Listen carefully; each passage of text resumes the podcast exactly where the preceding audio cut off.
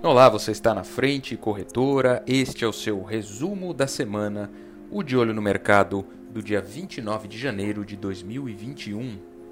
Vamos falar sobre o mercado internacional rapidamente. Nós estamos atravessando aí a segunda onda da pandemia, mais uma semana com algumas dificuldades em diversos países, né?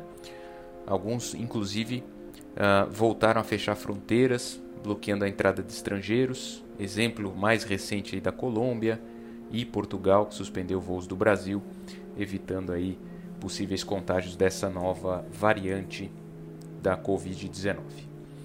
Falando um pouco de outros países, enfim, variando um pouco dos assuntos, várias coisas aconteceram. O Banco Central da Índia, por exemplo, divulgou recentemente que o país já analisa a possibilidade de lançar a sua própria criptomoeda, ou seja, um dos primeiros governos de fato declarando essa intenção. Falando um pouco dos Estados Unidos, o Senado confirmou a primeira mulher no comando do Tesouro Nacional, a Janet Yellen.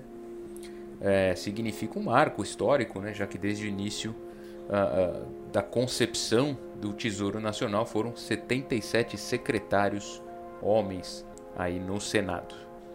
Falando um pouco de China, os investidores estão preocupados pelo rumo do, do, das ações de forma geral. Né? O país registrou a maior queda de suas ações em mais de seis meses por temores referentes a um eventual aperto da sua política monetária, é, com receio que ela se torne mais rígida é, do ponto de vista de controle do preço das ações e dos mercados imobiliários. Tá?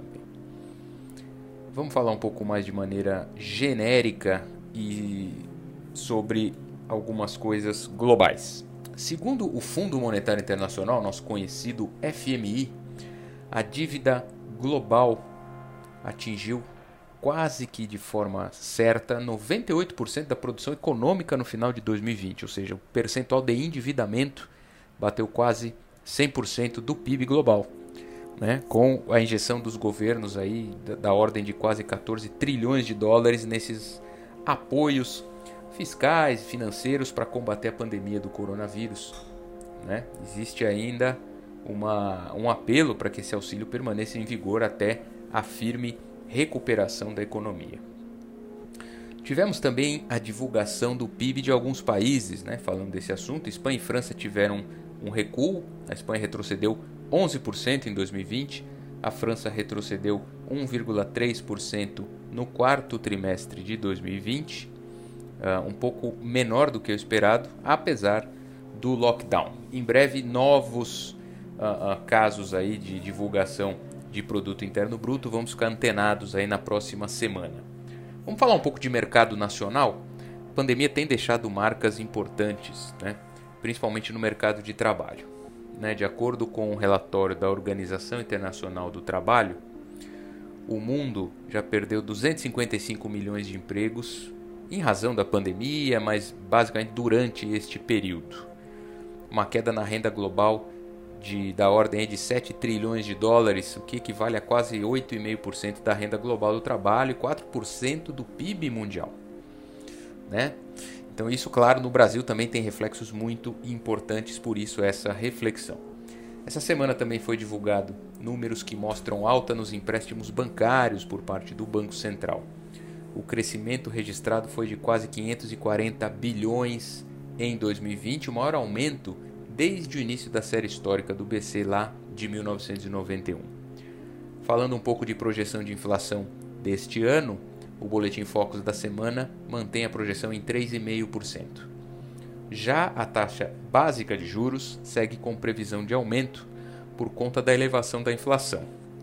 Segundo a ata, de parte de integrantes do Copom, eles decidiram aguardar a divulgação de novos indicadores, mas o BC tirou do comunicado a expressão forward guidance, que quer dizer mais ou menos prescrição futura aí no jargão financeiro e na tradução livre. Né? Isso funcionava como uma barreira técnica para alta de juros, ou seja, deve-se abrir caminho para uma leve alta da taxa básica nas próximas reuniões.